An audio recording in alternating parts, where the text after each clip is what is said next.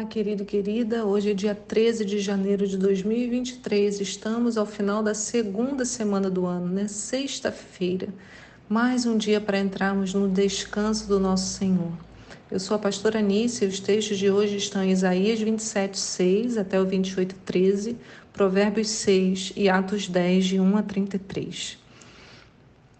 A pergunta de é, hoje, é qual é o poder da oração? Qual é o poder da oração?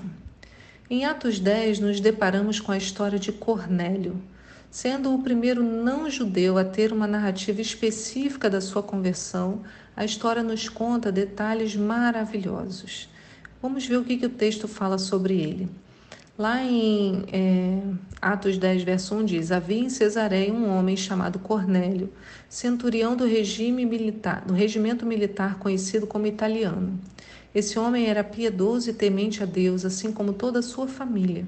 Ele era generoso em ajudas financeiras aos pobres e buscava continuamente a Deus em oração.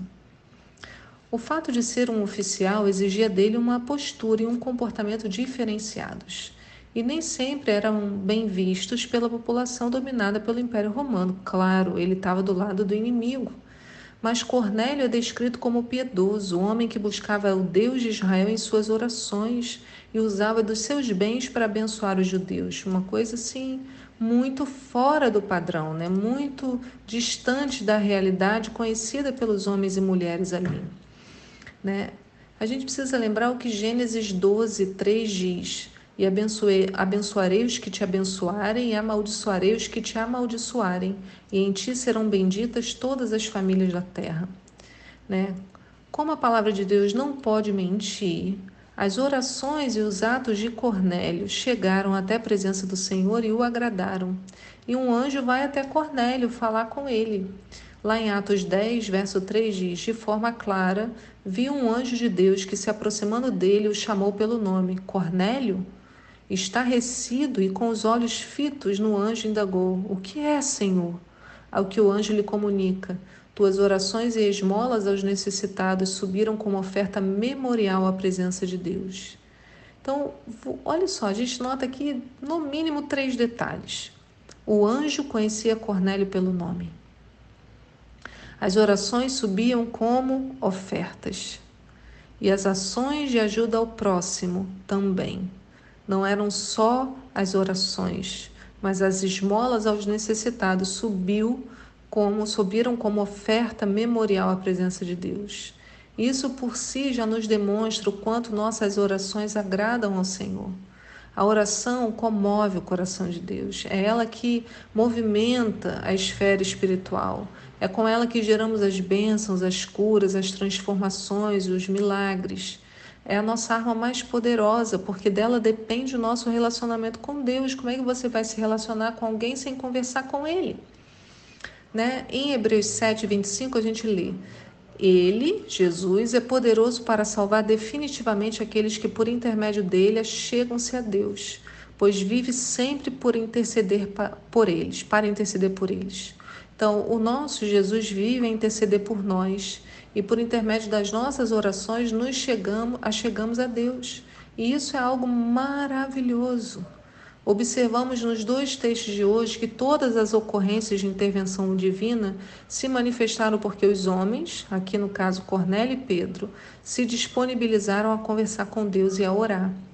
Né? A gente precisa praticar esses ensinamentos, experimentando em nós o poder salvador de Jesus. Eu acho interessante nesse texto de Atos 10 que, à medida em que o anjo falava com Cornélio sobre ir buscar é, Pedro em outra cidade, ele não explica o porquê. Só manda aí, né? Talvez diante de uma, um pedido do Senhor para sua vida, você queira questionar, mas por quê? Qual é a razão disso? Cornélio foi obediente, mandou chamar Pedro à sua casa.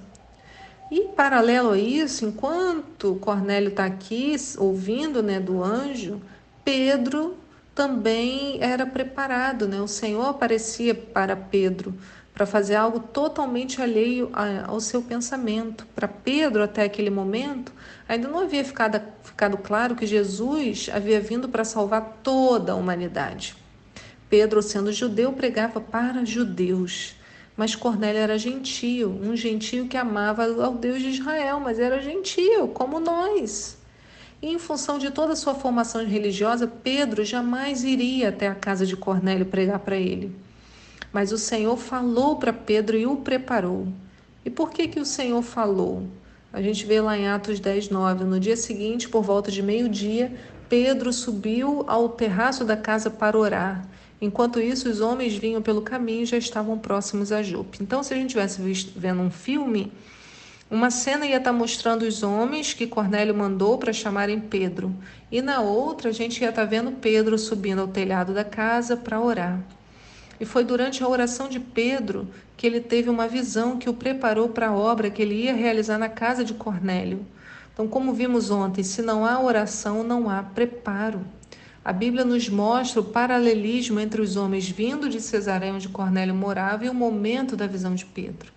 Deus é maravilhoso, nele não há atraso. A frase Deus tarda, mas não falha é muitíssimo equivocada, porque o nosso Senhor nunca tarda. As coisas são feitas no tempo dele, movidas por oração né? que Deus possa nos preparar para a sua obra. E quando Ele nos chamar a fazer algo diferente do nosso costume, que sejamos capazes de discernir e agir pela fé. Quem tem o escudo da fé em punho, avance, nós não somos do que, dos que retrocedem, como a gente lê lá em Hebreus 10, 37. Pois ainda em bem pouco tempo aquele que há de vir virá e não tardará. Então, por isso, Deus não tarda, gente. Não podemos falar essa frase. Mas o meu justo viverá da fé.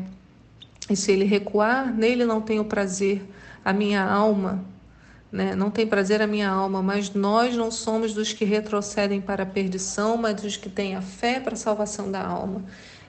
Senhor fala com Pedro: Pedro, você vai ter que lidar com aquilo que no seu pensamento é impuro.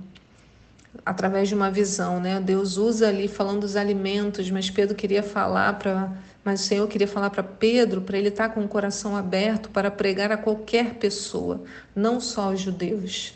E ao mesmo tempo, havia um não-judeu ansioso por receber a revelação. Quando esses dois se encontram, pronto, glórias sejam dadas ao Senhor, né? Ali há um espaço para conversão. De tal maneira que quando Pedro chega na casa de Cornélio, ele começa a compartilhar e fala: agora sim, Percebo verdadeiramente que Deus não trata as pessoas com qualquer tipo de parcialidade. Antes, porém, de todas as nacionalidades, recebe todo aquele que o teme e pratica a justiça. Essa é a palavra que Deus mandou aos filhos de Israel, anunciando o evangelho da paz por intermédio de Jesus Cristo.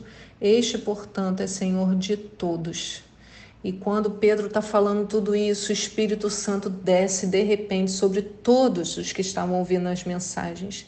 E os crentes judeus ficaram admirados que o Espírito Santo descia sobre os gentios, né?